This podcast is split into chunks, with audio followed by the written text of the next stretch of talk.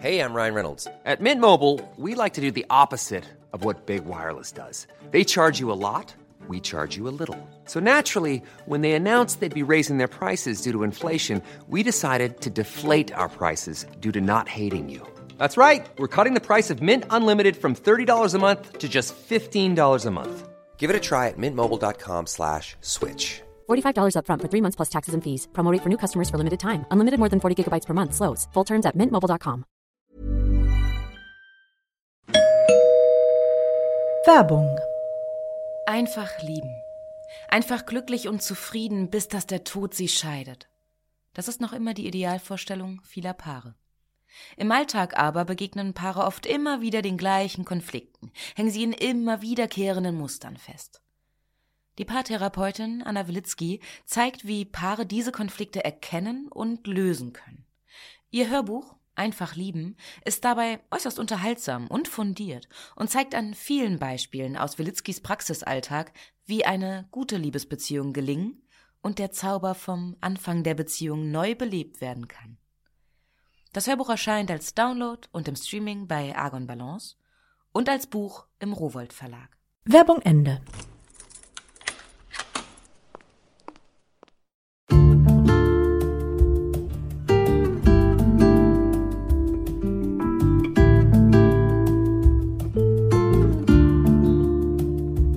Herzlich willkommen zur neuen Folge von Einfach ganz Leben, dem Podcast für bewusstes Leben.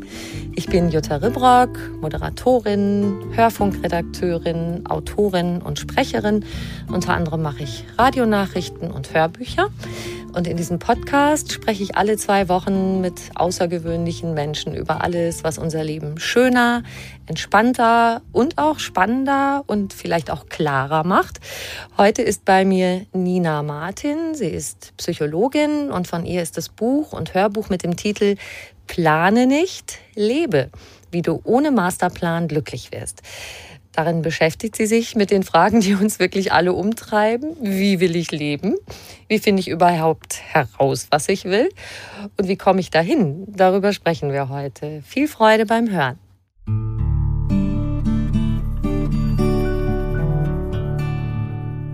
Liebe Nina, herzlich willkommen. Dankeschön, ich freue mich da zu sein. Weißt du, bei der Frage, äh, was genau wir im Leben eigentlich machen wollen, da kriegt ja eigentlich jeder von uns Atemnot. Ne? So, so ein Druck. Was, was ist denn dieses, diese eine große, wichtige Entscheidung? Stimmt's? Mhm, absolut. Ich habe auch das Gefühl, wir erzählen uns eben auch gerne diese Geschichte, dass man so das eine finden muss, äh, wo die, die große Berufung liegt. Und das wiegt natürlich super schwer auf unseren Schultern. Mhm. Also ich sage es gleich vorweg, alle, die uns jetzt zuhören, entspannt euch alle. Nina hat die Idee dafür, wie wir uns im Leben immer wieder neu ausprobieren und neue Wege gehen können, ohne dass das unbedingt in Monsterstress ausartet. Und ganz wichtig jedenfalls, was du sagst, wir müssen heute nicht schon alles wissen, was wir in 10, 20 oder 40 Jahren wollen. Mhm, ganz genau. Das wäre auch eigentlich total absurd, weil wir wissen weder, wer wir selbst in eben 40 Jahren sein werden, noch wie die Welt aussieht. Ich meine, wir haben es ja jetzt auch alle ne, mit der Corona-Pandemie erlebt, wie schnell sich ganz, ganz grundlegende Dinge auch einfach um uns herum ändern können und mhm. wir uns dann natürlich auch total verändern müssen. Und ähm, ja, das, das wird uns einfach immer wieder passieren. Und deswegen ist es ich sag mal, nur rational, jetzt nicht Pläne zu machen, die bis in 40 Jahren gelten sollen. Mhm. Lass uns doch mal auf deine Grundannahme gucken. Du sagst, ja, okay, kann schon sein, dass das zu früheren Generationen mal gepasst hat, dass man einen Masterplan, wie du das nennst, hast, und zwar einen linearen Masterplan. Das ist ja ein wichtiger Begriff für dich. Das fängt so an mit, mit Ausbildung, dann Berufsausübung und da bauen wir nochmal Familie gründen und Kinder kriegen mit ein, bis mhm. zur wohlverdienten Rente und dann können wir wieder das machen, was uns Spaß macht. Jetzt sagst genau. du aber, das passt nicht mehr in die heutige Zeit. Was ist heute anders? Mhm. Also das, was du gerade beschrieben hast, äh, das kann man auch die Drei-Phasen-Biografie nennen. Ne? Das ist so hübsch in so drei Phasen geteilt, das Leben. Und ähm, ja, dann weiß man auch, womit man da zu rechnen hat. Und ähm, das äh, würde ich fast behaupten, hat ähm, ja, in, in den wenigsten Fällen wahrscheinlich ganz genau so wirklich auch immer geklappt. Aber es ist schon so, dass es immer und immer schwieriger wird, diese Drei-Phasen-Biografie eben so umzusetzen, weil ich habe gerade schon ne, angesprochen, wie sehr sich die Welt um uns herum verändert. Und das ist eben ja, sehr intensiv in der heutigen Zeit der Fall. Das heißt, Pläne, die wir jetzt machen und sagen wir mal, wir legen uns auf einen Beruf fest, wir machen irgendwie unsere schulische Ausbildung fertig und sagen dann, ich möchte XY werden, damit zu rechnen, dass wir das bis in ja, ne, die nächsten 40 Jahre eben zum Beispiel weitermachen werden, ähm, funktioniert nicht mehr so gut, wie es mal funktioniert hat. Man nennt das die VUCA-Welt. Mhm. Äh, das ist so ein Begriff, man muss dazu sagen, ich habe vorher in, in, so einer Innovationsberatung gearbeitet. Das heißt, da ging es um, ja, wie wie entwickelt man neue Ideen, die eben auf, auf die Welt von heute passen. Und äh, VUCA-Welt ist da immer so ein Begriff, der ganz gerne benutzt wird. Man schreibt das mit V vorne und dann steht dann für volatil, ungewiss, komplex, also ja, komplex und ambig. Äh, das ist ein Wort, das benutzt man nicht wirklich im Deutschen. Das ähm, ja, bedeutet im Grunde mehrdeutig. Mhm. Das heißt, äh, ohne da jetzt in die Tiefe zu gehen, diese vier Wörter beschreiben ja schon mal eine Welt, die ähm, ja einfach sehr sehr stark in Bewegung ist, wo es schwierig ist, eben diese linearen Pläne zu machen, weil eben jederzeit so etwas passieren kann, wie ja, eine globale Pandemie ähm, oder natürlich auch eine persönliche Veränderung. Und, ähm, oder ich habe es bei mir persönlich erlebt mit einer Krankheit, die Dinge sehr auf den Kopf gestellt hat, wo man dann plötzlich sagen muss, okay, ähm, wie mache ich denn jetzt weiter? Und ähm, wenn man auch mal über dieses Prinzip der Rente am Ende des Lebens als, ne, wie du es gerade beschrieben hast, als die Zeit, wo man dann endlich wieder das machen darf, was man eigentlich Juhu. schon immer machen wollte und dann kommt die Freiheit zurück und so weiter. Auch da ist es natürlich so, das wird ja, ich sag mal, meiner Generation, also ich bin jetzt 30, auch schon die ganze Zeit erzählt, so ja, die Rente, die wird es gar nicht geben, da braucht ihr euch gar nicht drauf verlassen und so weiter mhm. und so fort. Ähm, das heißt, das ist natürlich schon mal ein Faktor, die, dieses, diesen dritten Teil der Drei-Phasen-Biografie natürlich, ähm, ich sag mal, ins Wanken bringt. Aber es ist auch so, dass ne, viele Leute auch merken, hey, diese Zeit, wo ich das machen kann, was ich machen will oder wo ich die Freiheit nutze und auch, ich sag mal, die, die, die Bewegungsfreiheit, die ich dann natürlich habe, nutze, das kann ich am besten machen, wenn mein Körper das auch noch mitmacht. Mhm. Das heißt, rein rational ist es natürlich auch sinnvoll, diese, und Zukunftsforscher beschreiben es dann so, dass man so Art die Rente zerstückelt und im Leben verteilt. Und das nennen wir halt heutzutage dann Sabbaticals und so weiter und so fort. Mhm. Das sind eben Zeiten, wo wir ja vielleicht noch ein bisschen fitter sind, als wir das dann im Alter sein würden, wo wir was weiß ich, auf die Weltreise gehen oder ähm, was auch immer einem da so einfällt, was man da gerne machen möchte.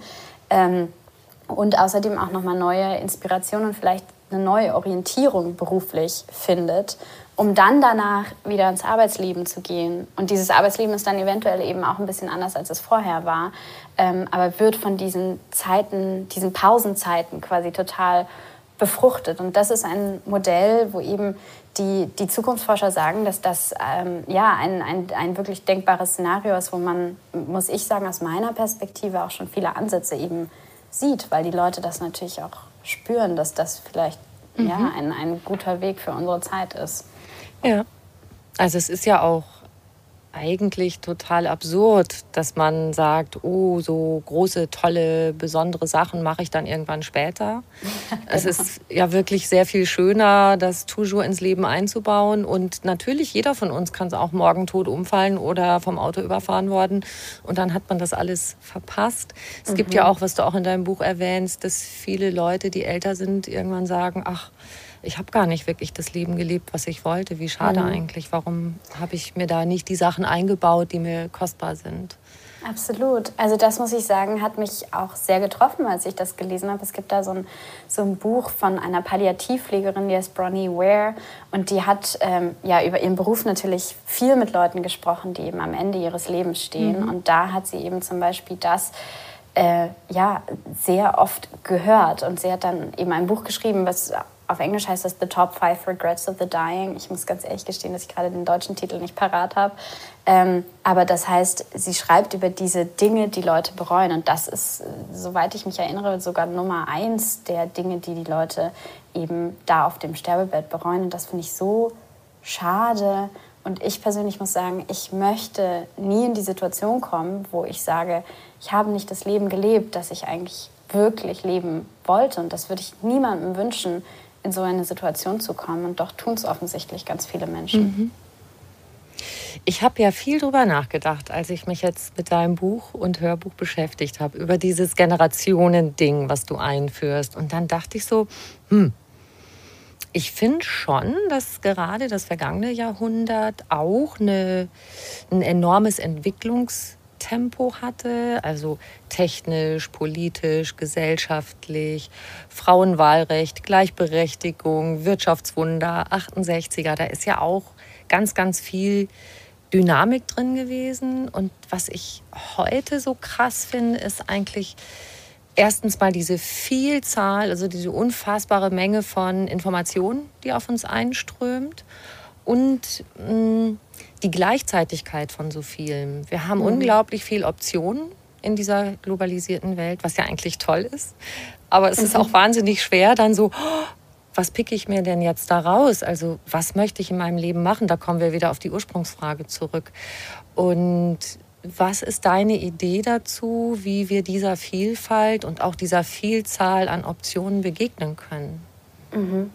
Also äh, vielleicht bevor ich die Frage beantworte, ich finde es total spannend, was du gerade gesagt hast, dass das ähm, mit diesen wahnsinnig vielen Optionen auch irgendwie einfach ein Problem sein kann. Und da, mhm. also man muss dazu sagen, ich bin Sozialpsychologin und da fand ich auch in meinem Studium damals eine Studie super spannend. Da haben sie quasi ähm, den Leuten die Möglichkeit gegeben, sich ein Bild auszusuchen und es danach, wenn es ihnen nicht gefällt, wieder zurückzugeben. Und diese Leute, die es wieder zurückgeben durften, im Vergleich zu Leuten, die es nicht zurückgeben durften, die sich einmal festlegen mussten, die waren am Ende unglücklicher mit dem Bild, das sie sich rausgesucht haben.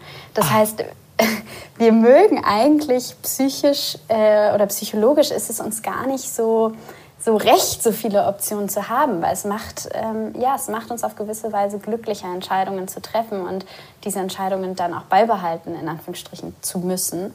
Mhm. Und ähm, ja, wie du schon sagst, das ist natürlich im Leben schwierig, weil äh, alles hat jetzt so wahnsinnig viele Optionen von irgendwie sozialen Beziehungen und, und Freundschaften und ähm, ja, was man beruflich tut.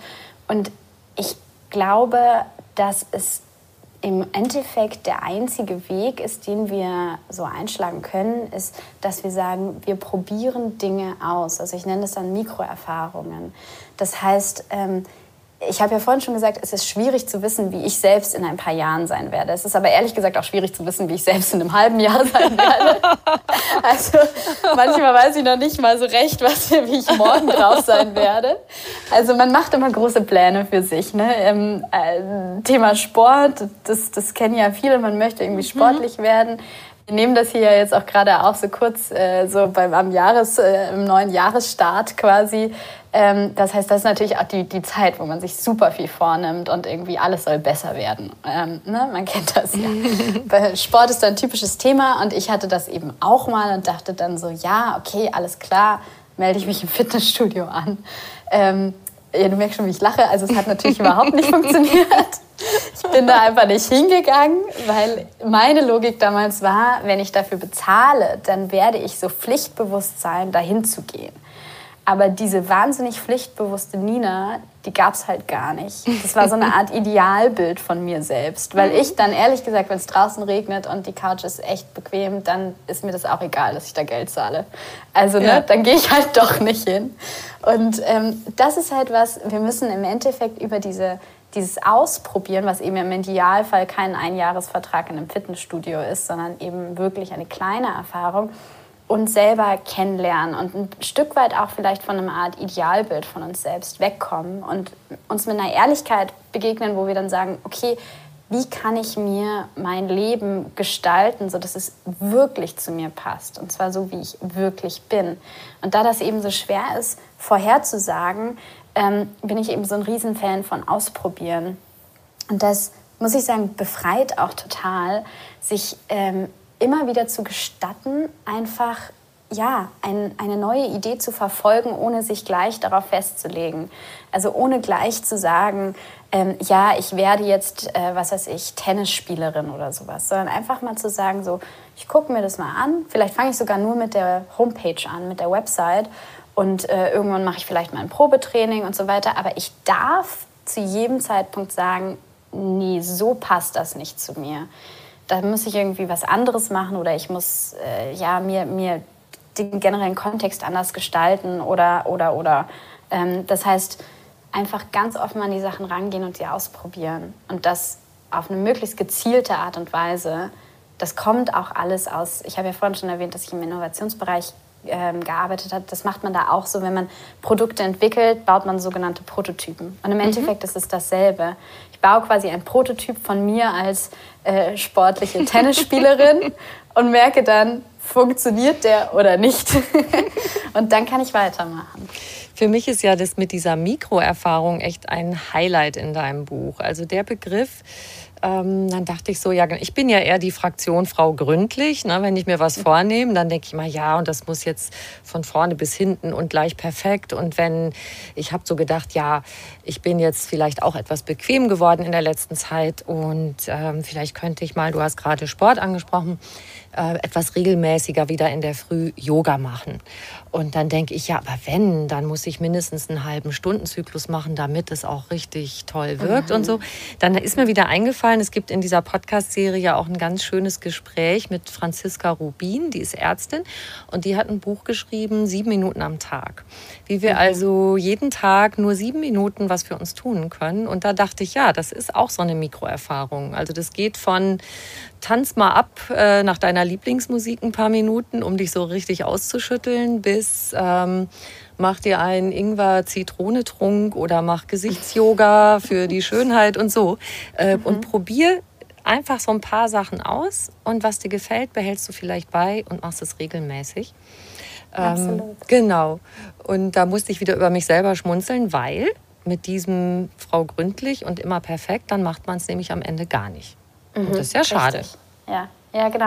Das ist wie so ein, so ein riesen zentnerschwerer Brocken, der da manchmal vor uns liegt, wenn wir uns was vornehmen. Ne? Weil so ein Projekt oder auch eine, eine Veränderung von uns selbst kommt uns riesig vor. Mhm. Und uns eben einfach mal zu gestatten, so diesen Perfektionismus einmal beiseite zu lassen und zu sagen, so, nee, mein Ziel ist jetzt nur mal das zu machen und nicht erfolgreich zu sein im Sinne des, ja, das äh, ne, erfüllt alle, alle, da kann ich alle Boxen quasi abchecken und am Ende bin ich äh, die erfolgreiche Gesichtsyoga-Frau oder was auch immer. Genau. Sondern zu sagen, so, ich darf mich trauen, das klingt so klischeehaft, aber einfach mich trauen zu scheitern. Ne? Ich darf mhm. etwas machen, was mit Absicht nicht perfekt sein soll. Also ich habe im Buch auch so eine Anti-Perfektionismus-Challenge drin, wo man eben versuchen soll, mal mit Absicht etwas nicht perfekt zu machen. Sag mal ein Weil, Beispiel, dass wir uns das genauer vorstellen können. Also was könnte also, das so sein?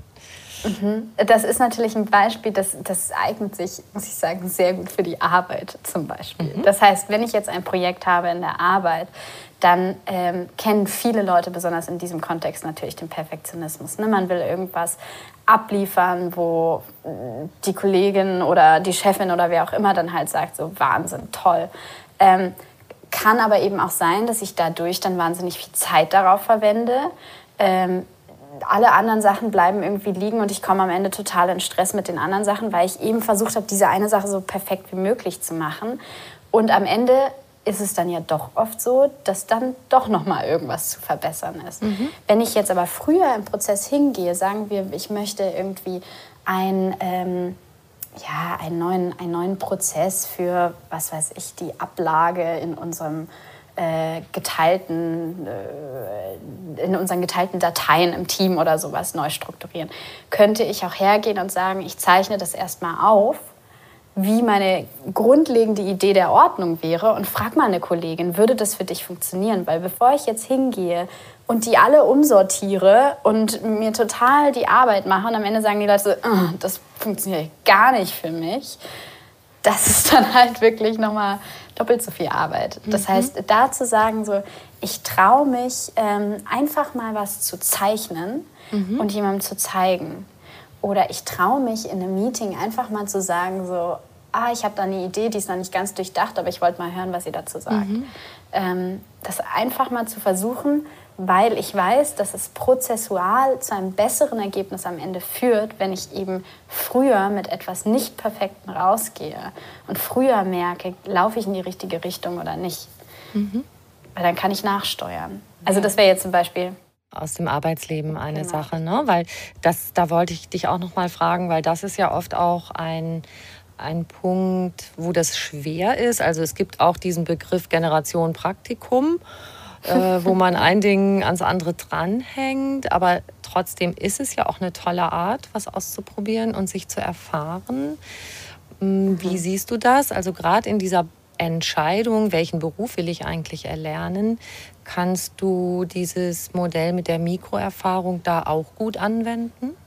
Mhm. Also ich würde sagen, auf alle Fälle, ähm, ich persönlich habe auch super viele Praktika gemacht, wobei man natürlich da sagen muss, das ist auch teilweise problematisch, dass diese Praktika eben nicht bezahlt werden und so weiter und so fort. Aber das ist nochmal ein ganz anderes Thema. Oder schlecht bezahlt auf jeden Fall. Ja, richtig. ja. Wobei ich muss sagen, ich habe auch viele vollkommen ohne Bezahlung gemacht. Also okay. das ist natürlich jetzt nichts, was äh, so bleiben sollte unbedingt. Aber gleichzeitig vom Prinzip her ist es natürlich genau das. Ich probiere mhm. erstmal etwas aus und ich muss gestehen, ich habe durch die meisten Praktika herausgefunden, was ich nicht machen wollte und nicht unbedingt das, was ich machen wollte. Aber das hat mich eben auch schon mal weitergebracht. Das heißt, ich konnte Dinge ausschließen und ich habe wirklich gemerkt, wie fühlt es sich an, da mhm. zu arbeiten, weil ganz oft, also das war eine meiner Einsichten am Anfang meines Berufslebens, ich dachte, es geht darum, was ich mache. Ich habe dann gelernt durch die Praktika, wie wichtig es auch ist, wie man Dinge macht, von mhm. welchen Menschen man umgeben ist und so weiter. Und das sind alles Dinge, die kann man auch unmöglich aus irgendwelchen Websites und so weiter und so fort herausziehen. Das heißt, selbst wenn man jetzt nicht mehr in dem Alter ist, wo man Praktika macht, sollte man versuchen, so viel wie möglich wirklich äh, ja, erfahrbare ähm, ja, Erlebnisse zu sammeln. Das heißt, mit Leuten nochmal Kaffee trinken zu gehen, die schon da arbeiten und so weiter und so fort. Sich das wirklich mit unterschiedlichen Sinnen zu Gemüte führen, quasi, wie mhm. dieser neue Job sein könnte, ehe man ihn anfängt. Und auch dann kann man immer noch sagen, also da bin ich ein totaler Fan von der, von der Probezeit. Die wird ja oft so verstanden, dass man irgendwie getestet wird für ein halbes Jahr und dann mal gucken, ob man bleiben darf. Aber es ist auch ganz genau andersrum. Das heißt, man hat auch meistens ja so ein halbes Jahr oder sowas, wo man einfach schauen kann, ist das der Job für mich? Und da mhm. so reinzugehen und zu sagen, ich probiere das jetzt mal aus und schau mal. Und wenn es mir nicht gefällt, dann darf ich auch wieder gehen. Und dann ist das nicht ein, ein, ja, ein Scheitern oder sowas, sondern dann entspricht das fast meinem Plan, weil ich wollte mich einfach auf die Suche begeben, was ist das Richtige für mich. Und mhm. Teil der Suche ist, dass ich Dinge finde, die nicht zu mir passen. Und dadurch komme ich eben auch einen Schritt weiter. Diese Mikroerfahrung ist Teil von deinem Modell der Mosaik-Methode, um mit dem Leben umzugehen. Kannst du uns das ein bisschen erläutern, was du damit meinst? Mhm, gerne. Also im Endeffekt ähm, dieses Bild vom Mosaik, das kam mir irgendwie auf einem Spaziergang. Ähm, ich habe ja vorhin schon einmal kurz erwähnt, dass ich so eine Geschichte mit einer Krankheit hatte, die eben mein Leben so umgeworfen hat. Und da bin ich dann eben mal spazieren gegangen und habe ja so in Anführungsstrichen klischeehaft quasi über mein Leben nachgedacht. Und mir ist dann eben aufgefallen, dass ich bislang, wie du es am Anfang beschrieben hattest, mein Leben wie so eine Art auf so einem linearen Strich verteilt habe, was will ich wann machen und irgendwie passt es da schon alles rauf und so mehr oder weniger 90 Jahre lang oder vielleicht 80 Jahre lang ist dieser Strich und das ne, ähm, wurde dann natürlich alles ein bisschen durcheinandergewirbelt und dann habe ich gemerkt, dass dieses Bild des Mosaiks für mich total gut funktioniert, weil ähm, wir ganz oft in unserem Leben, oder zumindest geht es mir da so, ähm, sehr, sehr auf einzelne Bereiche fokussiert sind. Ne? Also damals, ähm, ich weiß gar nicht, da war ich irgendwie zwei, drei Jahre oder sowas im Job. Das heißt, ähm, da äh, ja, war, ich, war ich super fokussiert auf diesen Jobstein, wie ich ihn jetzt nennen würde, im Kontext des, des Mosaiks. Ähm, ja, andere Leute sind total fokussiert auf ihren Familienstein oder vielleicht auf beides. Aber wir haben immer irgendwie so, ja, Steine beziehungsweise eben Lebensbereiche, die wir immer polieren und immer daran arbeiten. Aber da sind noch ganz andere Bereiche in unserem Leben, die vielleicht sehr viel kleiner sind, als wir sie eigentlich mhm. gerne hätten. Ähm, das heißt, für mich hat sich dann so ein Bild ergeben, was eben so ein Mosaik ist aus eben verschiedenen Lebensbereichen bzw. verschiedenen Lebenssteinen, die unterschiedliche Größen haben, vielleicht auch unterschiedliche Farben und Formen und so weiter und so fort und zusammen ein Bild ergeben. Und in dem Moment, wo ich eben so, ja, im Grunde mit der Endlichkeit meines Lebens konfrontiert war, ähm, ist mir aufgegangen, dass das, was am Ende für mich persönlich wichtig ist, ist der Gesamteindruck. Ich möchte eben am Ende nicht eine von diesen Personen sein, über die wir gesprochen haben, die auf dem Sterbebett liegen und sagen so, ich habe nicht das Leben gelebt, was ich leben wollte, mhm. weil dieses gesamte Mosaik für mich nicht so ist, wie es hätte sein sollen. Weil vielleicht ist da so ein riesiger Jobstein drin und mein, was weiß ich, äh, kreativer Stein oder sowas ist winzig geworden. Mhm. Dabei ist das eigentlich was, was ich, wenn ich das wirklich entscheiden, entschieden hätte, dann hätte ich ihn viel größer gemacht. Mhm. Und das heißt, ähm, die Methode basiert darauf, immer wieder einen Schritt zurückzutreten und so eine Art Panoramablick auf dieses Mosaik zu entwickeln und zu sagen, okay, wie sieht das denn jetzt gerade aus in meinem Leben? Was ist da zentral? Was ist wie groß? Was nimmt wie viel Raum ein in meinem Leben? Und dann zu überlegen, finde ich das schön? Und was würde ich denn schön finden? Mhm. Das heißt, das, was ich vorhin beschrieben habe, ist quasi so der erste Schritt, diese, ne, der Schritt zurück und man guckt, wie es ist. Und der zweite Schritt ist dann eben zu sagen, was finde ich für ein Mosaik eigentlich schön? Also zum Beispiel, du hast jetzt Job und, und Familie erwähnt. Das können noch Bereiche sein wie Freundschaft, Gesundheit, Sport, in der Natur sein, was auch immer. Also ganz, ganz viele Lebensbereiche sozusagen abgebildet als Mosaiksteine, die das Gesamtbild Gesamtbild ergeben. Ne? Mhm, genau, mhm. genau, absolut. Und ähm, bei mir war das dann eben zum Beispiel so, ich habe schon immer gerne geschrieben und habe dann in diesem Moment eben festgestellt, dieser Schreibstein, ähm, der ist wahnsinnig klein gewesen. Also der war eigentlich winzig. Und ich habe mir dann so gedacht, so, mh, mm, das finde ich irgendwie nicht so schön was kann ich denn da machen? Weil ich hätte gerne ein Mosaik, wo der eben größer ist, wo es vielleicht ein bisschen ausgewogener ist, ne? der Jobstein vielleicht ein bisschen kleiner. Gleichzeitig bei dieser Frage, was kann ich da machen? Wie komme ich quasi von dem, was ich Status Quo Mosaik nenne und zu dem, was ich Wunschmosaik nenne, komme ich da hin?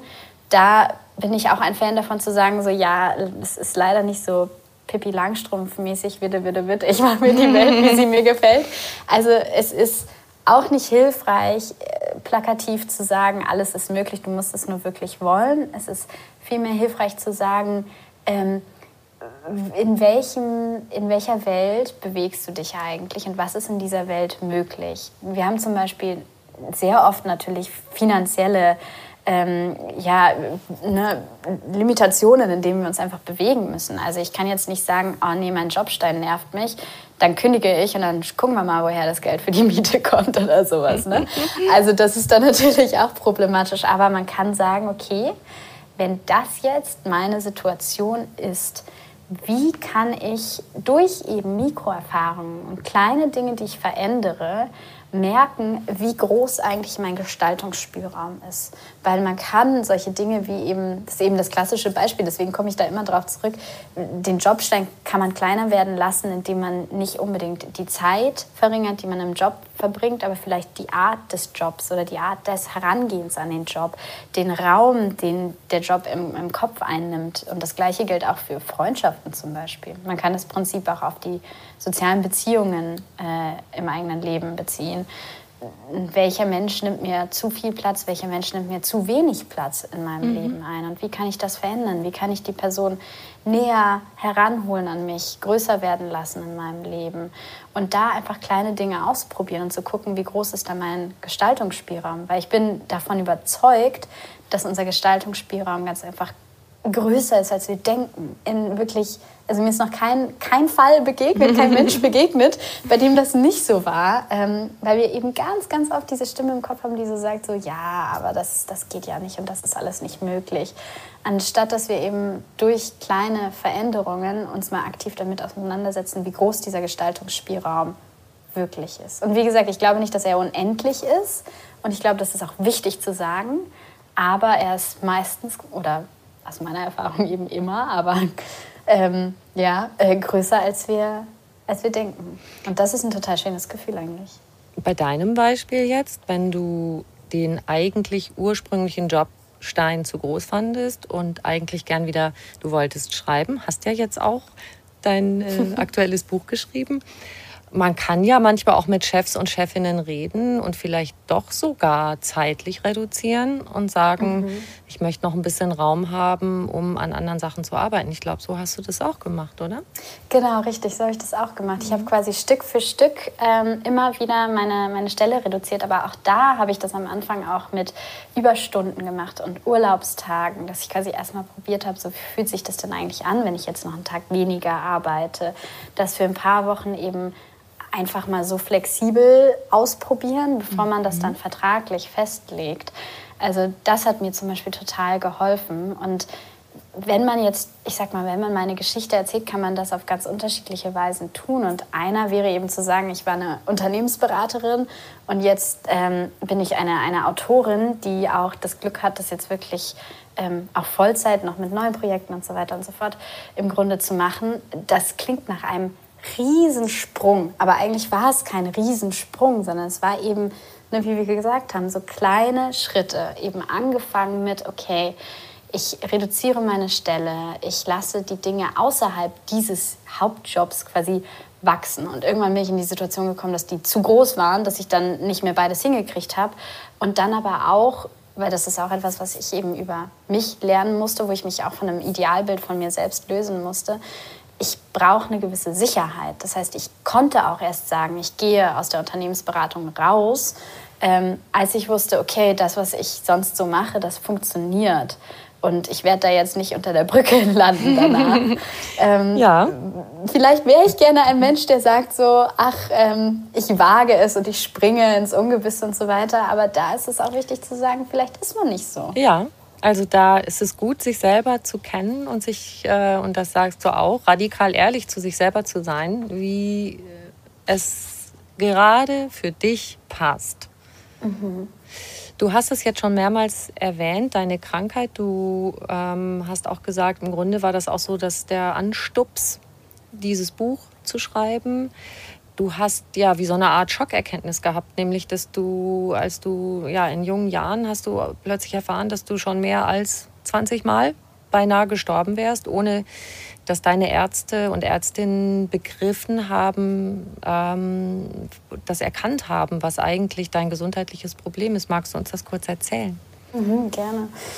Ja, also das war ähm, ich muss sagen, eine sehr intensive Situation natürlich. Das war 2018, glaube ich. Ähm, damals hatte ich schon äh, anderthalb Jahrzehnte oder sowas mit einer Epilepsie-Diagnose gelebt. Mhm. Das heißt, im Grunde, als ich ganz, ganz klein war, zwei, hatte ich eben so eine erste Bewusstlosigkeit und dann sehr regelmäßig seit der Pubertät und dann wurde das eben auch so diagnostiziert und auch mit Medikamenten behandelt, was man weiß ja auch, dass Medikamente für Epilepsie sind jetzt auch nicht die, ja, äh, die, die, die kleinsten Medikamente. Mhm. Das heißt, da, da wurde schon, ähm, ja, schon einiges gemacht. Und deswegen war ich natürlich auch sehr, sehr überzeugt, dass diese Diagnose stimmt. Habe dann allerdings im 2018 eine neue Diagnose bekommen, wo eine Ärztin zu mir meinte, so hoppla, also da stimmt irgendwas nicht. Sie glaubt nicht, dass das eben vom Gehirn kommt, sondern sie glaubt, das kommt vom Herzen.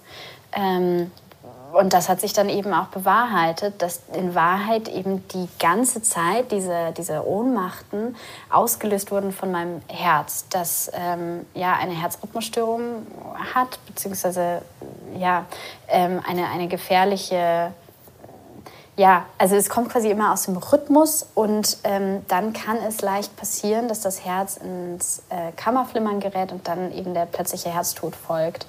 Ähm, das ja, ist laut den Ärzten sogar sehr wahrscheinlich, weswegen die sehr schockiert fast waren, als ich eben noch in diesem Krankenhausbett da saß und noch am Leben war, ähm, weil sie das eben so noch nie gesehen hatten. Also die wollten dann, dass ich mitgehe auf irgendwelche Konferenzen, quasi als lebendes Beispiel dafür, dass man diese Krankheit so lange überleben kann und so weiter. Und ich weiß natürlich bis heute nicht, warum ich das so oft überlebt habe, aber es hat mich natürlich ähm, in einem ja doch sehr jungen Alter dann dazu gebracht zu sagen, es ist nicht selbstverständlich, noch am Leben zu sein. Selbst eben mit 25, ne, dann ist es nicht, es, wir haben eben nicht diese Garantie, dass wir, dass unsere Lebens, äh, ja, unsere Lebensgrade quasi bis irgendwie 80 oder 90 geht. Mhm.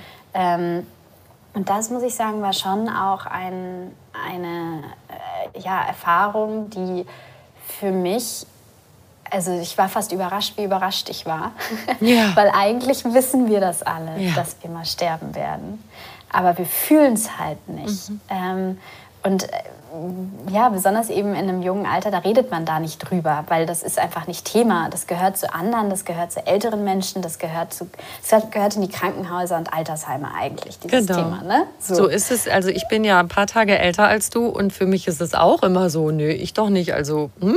mhm. ich bin mittendrin ja. und aktiv und äh, ja, es ist nicht doof, sich mal damit zu beschäftigen, mit der Endlichkeit und dann wirklich nochmal zu drauf zu gucken, was ist mir wirklich wichtig und mhm. dieses mhm. auch total banale, aber immer dieses im Jetzt, was ist denn jetzt gerade, was möchte ich jetzt, was ist mir jetzt wichtig und das auch zu tun und es nicht dauernd aufzuschieben. Mhm, absolut. Also ich muss sagen, ich bin ein totaler Fan mittlerweile davon, sich mit der eigenen Endlichkeit auseinanderzusetzen. Ähm, wir haben da immer verständlicherweise einen totalen Respekt davor, aber ich finde, wir sollten dieses Thema Tod eben so ein bisschen aufdröseln, weil da gibt es natürlich die Themen Ne, Tod von jemandem anderen, mhm. ähm, auch die Frage, was passiert nach dem Tod und so weiter und so fort. Das sind riesige Themen, auch teilweise Themen, die wirklich Angst einflößen. Aber mhm nur die Tatsache, dass das eigene Leben enden wird, also diese Endlichkeit, die eigene Endlichkeit, kann etwas total Positives für einen sein, weil man sich diese Fragen eben stellt. Und die klingen dann blöderweise, in Anführungsstrichen, klingen die dann sehr abgedroschen manchmal. Ne? Dann kommt man irgendwie am Ende vielleicht bei sowas raus wie Carpe Diem und so weiter. Ja. und dann denken alle so, ja, ja, schon 20.000 Mal gehört. Ähm, deswegen, klar, man kann die ein bisschen differenzierter darstellen, aber im Endeffekt stecken in diesen Dingen sehr viel Wahrheit. Und das mhm. spürt man erst so richtig, wenn man das, wenn man das erlebt. Und ähm, ich habe dann eben nach einem Weg für mich gesucht, wie ich es eben schaffen kann, mir ähm, ja da etwas Positives rauszuziehen. Und da war eben meine meine Antwort, ich muss gucken, wie ich leben will, wenn ich wirklich jetzt weiß, dass ich sterben werde. Ähm, wann auch immer das sein wird. Ich habe ja das Glück, dass das eine behandelbare Krankheit ist. Das wollte ich gerade ähm, fragen, ob du da noch von bedroht bist jetzt von äh, diesem Risiko. Du hast damals einen Defibrillator bekommen. Genau, richtig. Ist das ja. jetzt noch das, das Ding auch, was dich, ähm, am, also was dich quasi am Leben hält? Ja, also ähm, genau, ich habe dann relativ schnell eben diesen Defibrillator eingesetzt bekommen. Der hat mich auch schon einige Male zurückgeschockt. Ähm, also äh, ja, man kann sich das so ein bisschen vorstellen, man kennt das ja aus dem Fernsehen, wo die diese Platten so auf, mhm. auf die. Menschen drauf tun und dann gibt es diesen großen Schock, das ist eben eingebaut und ähm, das äh, ja, bin ich, ich bin da super dankbar, dass es das gibt. Und äh, ich sage immer, ich habe da so ein bisschen so ein eingebautes Momentum Mori, ähm, weil bei mir ist es auch oft so, dass der einfach das Herz so ein bisschen wie so eine Art anschnipst. Das heißt, ich spüre dass der klopft so an quasi. Wenn mein Herz mal so leicht aus dem Rhythmus kommt, dann versucht er eben gegenzusteuern. Und die meisten Menschen spüren das nicht, ich spüre das irgendwie. Ähm, und ich mag das ehrlich gesagt ganz gerne, weil dann steht man so im Supermarkt oder man man äh, sitzt irgendwie zu Hause beim Essen. Also das sind so Momente, in denen man jetzt nicht unbedingt über die Endlichkeit nachdenkt. Und dann wird man wie so von innen angeschnipst und dann sagt quasi äh, dieses kleine Gerät in mir so, hey, ähm, guck mal, wo du dich hier befindest, schau mal, wie lebendig du gerade bist. Deswegen sage ich, es ist ein unfairer Vorteil, weil man kann sich jetzt nicht einfach so einen Defibrillator einsetzen lassen, um die Endlichkeit mehr zu spüren. Aber ähm, ja, mir persönlich hilft das natürlich, mir das bewusst zu behalten. Mhm. Wow. Ja, du hast eben schon Carpe Diem und sowas angesprochen. Es gibt auch noch diesen Spruch, äh, lebe jeden Tag, als wäre es der letzte. Ich finde den wahnsinnig stressig. Das ist so, als müsste ich jeden Tag was total abgefahrenes, außergewöhnliches machen. Absolut. Aber trotzdem eben dieses Bewusstsein, was du gerade beschreibst, dass wir jeden Moment sterben können, das ist uns meistens nicht so präsent. Und eine Situation hast du schon beschrieben. Wie ist das bei dir im Alltag? Also außer wenn du deinen Defri Defibrillator spürst, äh, ja. eben auch so die Einzigartigkeit eines jeden Tages oder so. Ist das ein Thema für dich? Mhm. Also das ist ganz interessant. Die Frage bekomme ich auch öfter gestellt, ob ich jetzt eben so wahnsinnig im Moment immer lebe und so weiter. Und ich muss da auch einfach ganz ehrlich sagen, es also nein. das ist halt wahnsinnig schwierig, das hinzubekommen. Und dieser Spruch, den du gerade genannt hast, wenn man jetzt jeden Tag so lebt, als wäre es der letzte, ja. dann kriegt man irgendwann Probleme, weil dann macht man keine Steuererklärung mehr, dann äh, macht man nichts mehr im Haushalt, dann, dann äh, ja, nur noch Highlights. Richtig. Und wenn du dann dummerweise eben doch noch länger lebst, dann hast du ein Problem irgendwann. Problem, genau, mit dem Finanzamt. Ja. Spätestens die erinnern dich daran, dass du noch am Leben bist. Ja, ähm, nein, also deswegen ist es natürlich so, man muss so ein bisschen eine Balance finden aus dem Funktionieren so ein Stück weit. Das heißt, du musst natürlich dein Leben leben und es sollte auch eine Langfristigkeit haben. Und ich bin ein totaler Fan auch von langfristigen Visionen, also flexiblen Visionen, die man Pläne, die man so ganz vage, sage ich jetzt mal, schmiedet. Ähm, und eben diesem, hey, das Einzige, was ich weiß, ist, dass ich jetzt in diesem Moment lebe. Alles andere weiß ich einfach de facto nicht. Und bei mir, deswegen eben sage ich, ich habe diesen unfairen Vorteil, weil mich das natürlich daran erinnert.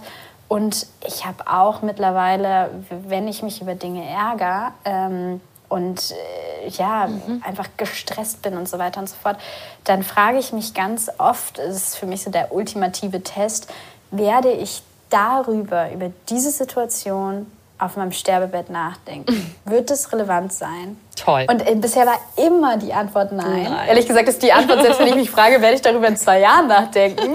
selbst wenn ich 90 werde und das Sterbebett ist, dann kommt, selbst in zwei Jahren werde ich wahrscheinlich nicht mehr darüber nachdenken, wie ich mich da aufgeregt habe über, was weiß ich, irgendeine Unterhaltung oder irgendwas, was nicht geklappt hat oder mhm. sowas. Sondern vermutlich werde ich sogar dankbar sein, weil mich das irgendwie auf den Weg gebracht hat, ähm, auf dem ich dann in zwei Jahren oder in 40 Jahren oder was weiß ich sein werde. Und das ist total befreiend. Ähm, aber ich lebe jetzt nicht jeden Moment im Jetzt. Also das finde ich ist auch eine Erwartung, die wir nicht unbedingt an uns haben sollten. Wir sollten es versuchen, so oft wie möglich in das Leben zu holen, diese Gedanken. Aber auch da kein Perfektionismus. Mhm. Wir dürfen auch einfach mal gestresst sein. Wir dürfen auch mal die Steuererklärung machen und das Klo putzen. Das Klo putzen und einfach auch äh, schlecht gelaunt rumchillen. Richtig, genau. Deine Mosaikmethode, sagst du, klappt ja übrigens auch als Instrument für gute Beziehungen. Du hast dich auf jeden Fall auch getraut zu heiraten, deinen Lebenspartner Ben. Ja. Das heißt, du lässt dich doch auf so eine Art lebenslänglich ein, auch wenn das jetzt nicht so ein linearer Masterplan ist, aber wenn du heiratest, denke ich, gehst du schon davon aus, dass das länger dauert. Und wie, wie funktioniert das da mit der Mosaikmethode, dass die Beziehung immer schön frisch und lebendig bleibt? Mhm, absolut. Ja, also ich finde das ein mega spannendes Thema, was du da ansprichst. Ähm, weil wir in der Tat auch in der Beziehung immer wieder versuchen, äh, kleine neue Dinge auszuprobieren. Und man muss dazu sagen, ich bin ja auch so ein bisschen die Generation Scheidungskind. Das heißt, wir sind uns, glaube ich, sehr bewusst, dass mhm. Heiraten kein Rezept für die ewige Liebe ist. Äh, ganz im Gegenteil. Ähm, äh, das heißt, ich glaube, dass ähm, ich auch schon auf eine Art und Weise in, in eine Beziehung gehe, wo ich sage, so, das ist etwas Lebendiges, was sich immer weiterentwickeln wird und wo wir einfach immer gucken müssen, was ist unsere gemeinsame Vision. Mhm. Ähm, das heißt, also ich habe das auch wirklich gemacht mit, mit meinem Partner, mit Ben, dass wir uns wirklich hingesetzt haben und gezeichnet haben, so was ist denn das Leben, was wir uns so vorstellen zusammen. Aber eben, wie ich es gerade angesprochen habe, so sehr flexibel. Ähm, ich liebe deswegen auch wirklich das Zeichnen, weil man mhm. sich da nicht so festlegt, wenn, wenn man was aufschreibt oder irgendwie sowas, sondern das ist dann ich kann auch nicht gut zeichnen. Also es geht überhaupt nicht darum, ein schönes Bild zu malen oder sowas, sondern einfach nur mal so diesen Kanal zu nutzen, um zu sagen, was kommt da aus meinem Bauch raus? Was stelle ich mir so vor? Was habe ich für Bilder im Kopf? Darf ich Und, fragen, was das mhm. bei euch für Bilder sind? Oder ist das Ach, das zu persönlich? ich kann es ja ganz grob umreißen. Das sind so ganz, ähm, ganz unterschiedliche vage Bilder von eben, ich sag mal, einer Heimat und gleichzeitig dem Abenteuer, ähm, mhm. neue Dinge entdecken. Und ich glaube, also da habe ich auch mit ihm einfach einen Partner, der auch super gerne neue Sachen entdeckt. Deswegen auch diese Mikroerfahrungen, die passen da super dazu. Mhm. Ähm, ja, und man hat dann eben was, wo man sagt, okay, in die Richtung wollen wir uns bewegen. Wie, wie machen wir das? Und ähm, vielleicht auch, um nochmal diese, diese scheinbare, ähm, ja, diesen, diesen, diesen Gegensatz aus der Flexibilität und der Ehe nochmal aufzugreifen. Das muss ich sagen, war eben auch was, wo ich gemerkt habe, über diese ehrliche Konfrontation mit mir und mit der Frage, wie soll eigentlich mein Lebensmosaik aussehen, habe ich einfach gemerkt, ich wünsche mir auch etwas, ja, vielleicht kann man dann im Bild sagen, wo ich einen Stein ganz besonders festmache. So, und wo ich merke, ich brauche vielleicht diesen einen Stein, der einfach stabil da bleibt. So. Und ich weiß, ich muss daran arbeiten, dass der auch genau so bleibt, aber das möchte ich langfristig so haben. Und wenn ich diese Sicherheit habe, dass sich alles drumherum verändern. Aber das ist eben was, was ich zum Beispiel über mich gelernt habe und weswegen mhm. es für mich total sinnig war, zu sagen, so, das ist eins meiner, meiner Ziele, da immer dran zu arbeiten, dass das eben stabil bleibt, während sich gerne alle, die ganze Welt um mich herum und ich selbst mich auch verändern darf in andere Richtungen. Und ihr schaut wahrscheinlich nach gewissen zeitlichen Abschnitten ob eure Vision, das, was ihr aufgezeichnet habt, ob das noch so ist und ob das noch übereinstimmt. Und vielleicht mhm. entstehen neue Bilder, oder? Genau, genau, absolut.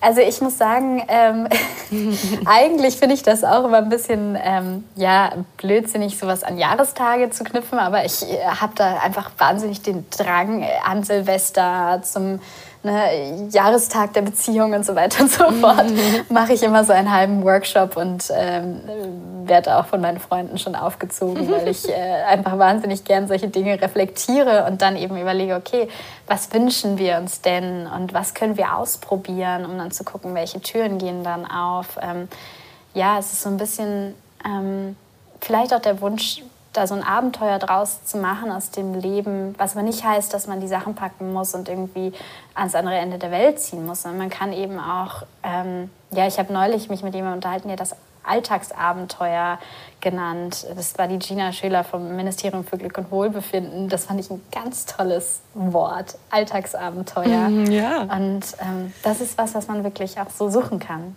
Das ist toll, weil man denkt, das schließt sich aus, ne? Alltag ist so das blöde, langweilige, was man erledigen muss. Abenteuer das Gegenteil. Aber Alltagsabenteuer? Ja, genau. ja. richtig. Nett. Also einfach mal rübergehen zu den Nachbarn. Einfach mal, wenn es regnet, in eine Pfütze steigen. Das sind so kleine Alltagsabenteuer. ja, da so reinspringen wie früher als Kind. Ja, genau. Wieso nicht? Wenn man da Lust drauf hat. Da können ja. wir uns sowieso so viel von abgucken, von den Kindern, weil die ja das können, was wir dann mühsam in Seminaren und so wieder versuchen, uns anzueignen. Dieses Versinken in Richtig. etwas. Und nur mhm. das, was ich da gerade mache, interessiert mich und drumrum, das nehme ich gar nicht wahr. Ne? Ja, so absolut. selbstversunken. So genau, und einfach zu sagen, so, hey, ich mache das jetzt einfach mal. Ähm, und eben nicht zu denken, du kannst das doch jetzt nicht machen, was bildest du dir ein und so weiter. Was denken so die Leute? Welche Folgen ja. hat das? Da muss ich hinter meinen Mantel wieder waschen, weil er voller genau. Matsch ist. ja, genau, richtig. Oder also bei mir, ich habe, als ich, als ich elf war, habe ich mal angefangen, einen Roman zu schreiben und habe den dann mit 14 auch wirklich veröffentlicht. Und damals habe ich darüber aber gar nicht nachgedacht. Mhm, ja, genau. Ich habe das halt einfach gemacht, weil ich da Lust drauf hatte. Mhm. Und dann habe ich super lang eben nicht mehr geschrieben, weil ich so dachte, so, du kannst doch jetzt nicht hergehen und sagen, du wirst jetzt Autorin, was soll denn das sein? Mhm. So ungefähr. Ne? Das heißt, man fängt Dinge an zu zerdenken, die man eben als Kind, da wäre ich noch nicht mal drauf gekommen, zu sagen, so, nein, wenn du das dann fertig geschrieben hast und wie wirkt das dann und so, darüber habe ich aber nie nachgedacht. Und mhm. ähm, ja, das kann man sich abschauen. Ja. Das eine ist ja, was wir so persönlich in unserem Bereich machen können. Das andere ist, wie entwickelt sich die Gesellschaft? Welche politischen Entscheidungen werden getroffen? Welche Wünsche hast du da an die Entscheider, was sie tun sollten, damit diese individuellen Veränderungen in den Lebensläufen einfach leichter möglich sind? Mhm. Also da ähm, muss ich sagen, gibt es eine lange Liste. Okay. Nein, also ich meine, ein Riesenfaktor ist natürlich auch das Bildungssystem. Mhm. Das heißt, dass wir ähm, zum einen, also das ist wieder ein Begriff, der kommt von den Zukunftsforschern, das nennt sich Future Skills, also so mhm. Zukunftsfähigkeiten im Grunde einfach. Ähm, und dazu gehören eben diese Sachen wie ja, die Klassiker, Kreativität, aber auch eben es aushalten zu können, zu sagen, okay, es gibt Dinge, die sich widersprechen und wie gehe ich damit um? Das heißt, sich eigentlich, im Grunde geht es darum, sich zurechtzufinden in dieser VUCA-Welt, die wir am Anfang hatten. Und dass man das schult und eben nicht unbedingt Fakten beibringt oder auch Fakten, aber eben nicht den Fokus auf die Fakten legt, sondern den Fokus darauf, wie kannst du herausfinden, welcher Weg der richtige ist? Wie kannst du experimentieren? Das beizubringen, ich glaube, das ist super wichtig. Und dann gibt es eben ähm, auch später, wenn man nicht mehr in der Schule ist, wahnsinnig viele Situationen, wo man, wo einem ja immer noch Steine in den Weg gelegt werden, das Leben, ich sag mal, frei und kreativ zu gestalten, wenn man in einem ja, höheren Alter nochmal studieren möchte und so weiter. Mhm. Dann gibt es so, das geht jetzt ein bisschen in die Details, aber dann ist es natürlich viel teurer, sich zu versichern und so weiter mhm. und so mhm. fort. Das heißt, das ist natürlich dann, dann eine, eine Hürde.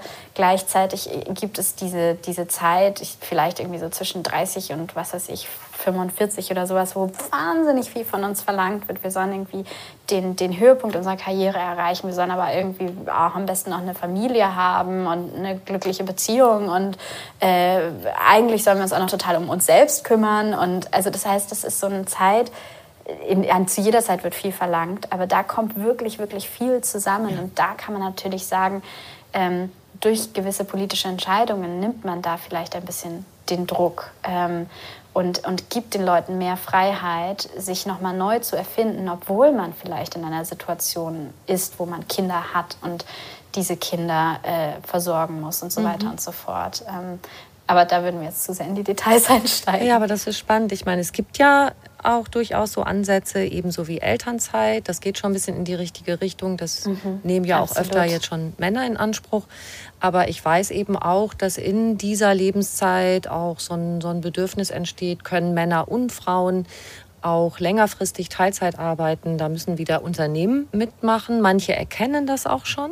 Ja, also das wäre jetzt, sagen wir mal, Entscheider in der Wirtschaft, mhm. dass die ähm, diese Sachen mitmachen. Und gerade da, wo so zumindest Fachkräftemangel ist, ist ja die Einsicht oder die Bereitschaft dazu auch schon oft größer. Das wären jetzt vielleicht mhm. schon mal so ein paar Punkte. Ne? Das stimmt, das stimmt. Mhm. Ja, absolut. Also ich finde auch, da geht es absolut in die richtige Richtung. Mhm. Ähm, klar, da, da, da ist immer noch Luft nach oben. Und ich glaube, dass es auch viele gesellschaftliche ähm, Dinge gibt, die sich da verändern müssen. Also selbst wenn Dinge erlaubt sind oder wenn es schon ähm, ja, Förderungen und Programme für gewisse Dinge gibt, ist es vielleicht immer noch, also jetzt das Beispiel, was du gebracht hast, eine größere Hürde für einen Mann länger in Elternzeit zu gehen, als es für eine Frau ist. Und das liegt vielleicht überhaupt gar nicht daran, dass die Firma was dagegen hätte oder was weiß ich, sondern dass es immer noch gewisse Normen gibt. Das heißt, da ist, da ist Luft nach oben, aber wir befinden uns schon, finde ich, auch auf einem, auf einem guten mhm. Weg.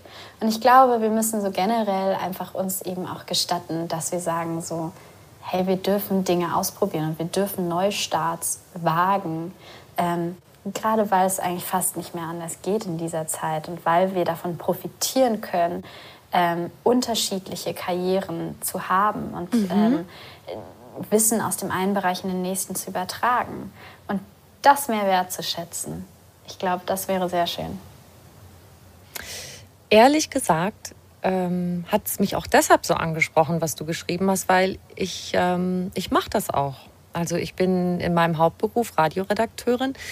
Dann habe ich so überlegt, während ich dein Buch äh, gelesen habe, dachte ich so, ja, das hat bei mir so viel Echo äh, erzeugt. Ach. Weil ich das dachte, ich habe eigentlich immer wieder, ich habe einfach Gelegenheiten ergriffen ich hab, bin als Journalistin ausgebildet und dann habe ich angefangen, auch als Sprecherin mhm. äh, Fernsehbeiträge zu sprechen. Und dann kam irgendwann, äh, jemand, der sagte, ja, wir suchen jemand für Hörbücher. Und dann habe ich angefangen, Hörbücher zu sprechen, und zwar für Argon Balance. Und das ist der Verlag, in dem ja auch dein Hörbuch erschienen ist. Mhm. Und daraus mhm. ist wieder die Gelegenheit entstanden, diesen wunderbaren Podcast zu machen.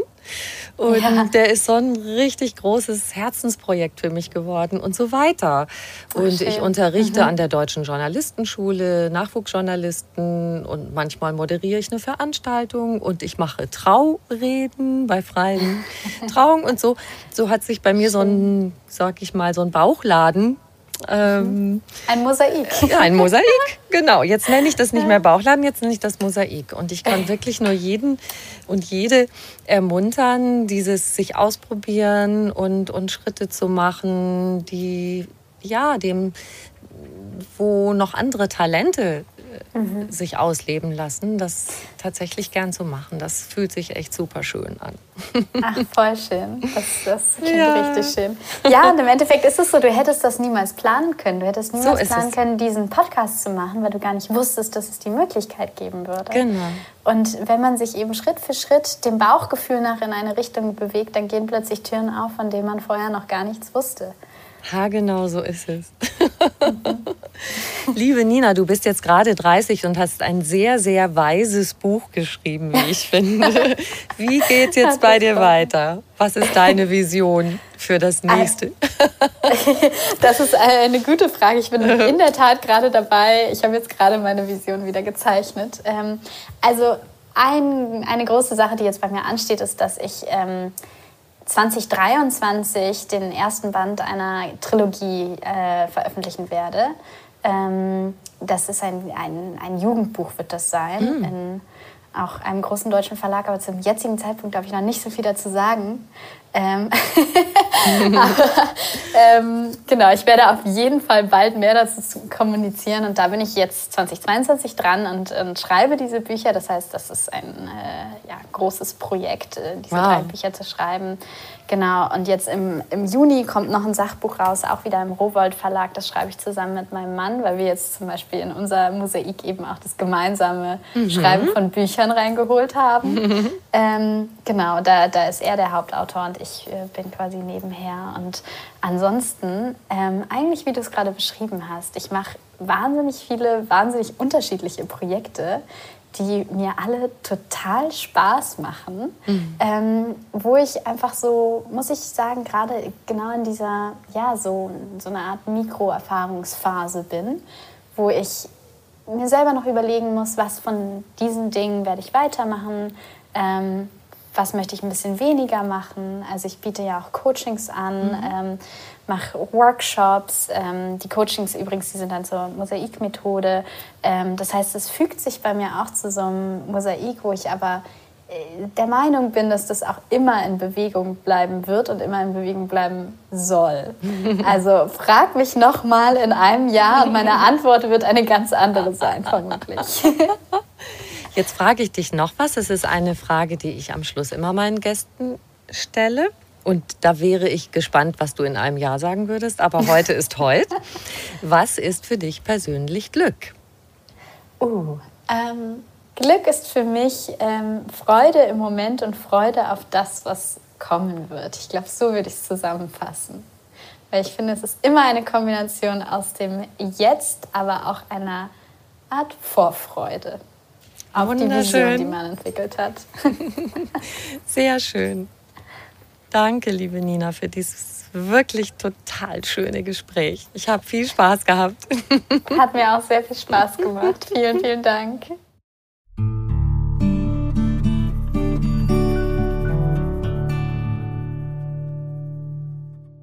Wenn du mehr über Nina Martin erfahren möchtest, schau gern in die Show Notes zu dieser Folge. Da findest du auch den Link zu ihrem aktuellen Buch. Und wir zwei würden uns natürlich auch riesig freuen, wenn du uns eine kleine Bewertung schreibst und auf die fünf Sternchen klickst. Ein ganz großes Dankeschön dafür. Und bitte ganz gern weitersagen, dass es den Podcast einfach ganz Leben gibt. Mit ganz vielen guten Ideen für mehr Lebensfreude. Noch mehr Anregungen für einen bewussten Lebensstil gibt's auf einfachganzleben.de und noch mehr tolle Podcasts auf podcast.argon-verlag.de. Du kannst diesen Podcast überall hören, wo es Podcasts gibt und dort auch kostenlos abonnieren. Alle zwei Wochen gibt es eine neue Folge und ich freue mich, wenn du wieder dabei bist. Ciao.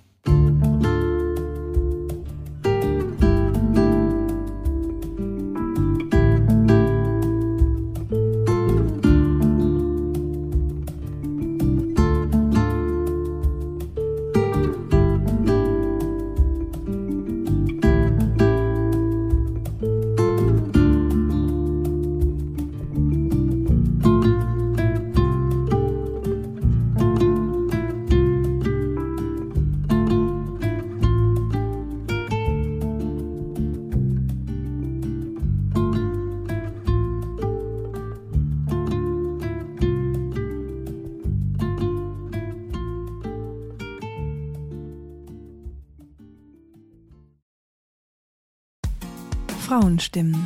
Klagen, lachen, klüger werden. Ich bin Ildiko von Kürti, ich bin Buchautorin und Journalistin und in meinem Podcast spreche ich alle zwei Wochen mit lebensklugen und mutigen Frauen über das Loslassen und das Aufbrechen, das Verlieren, das Suchen und das Finden. Ich bin stolz darauf, wie viele wunderbare Frauen bereits bei mir zu Gast waren. Unter ihnen Stefanie Stahl, Maria Furtwängler, Annika Decker oder Gerburg Jahnke. Und ich freue mich auf alle, die noch kommen. Ihr könnt Frauenstimmen überall dort hören, wo es Podcasts gibt. Herzlich und hoffentlich auf bald. Eure Ildiko.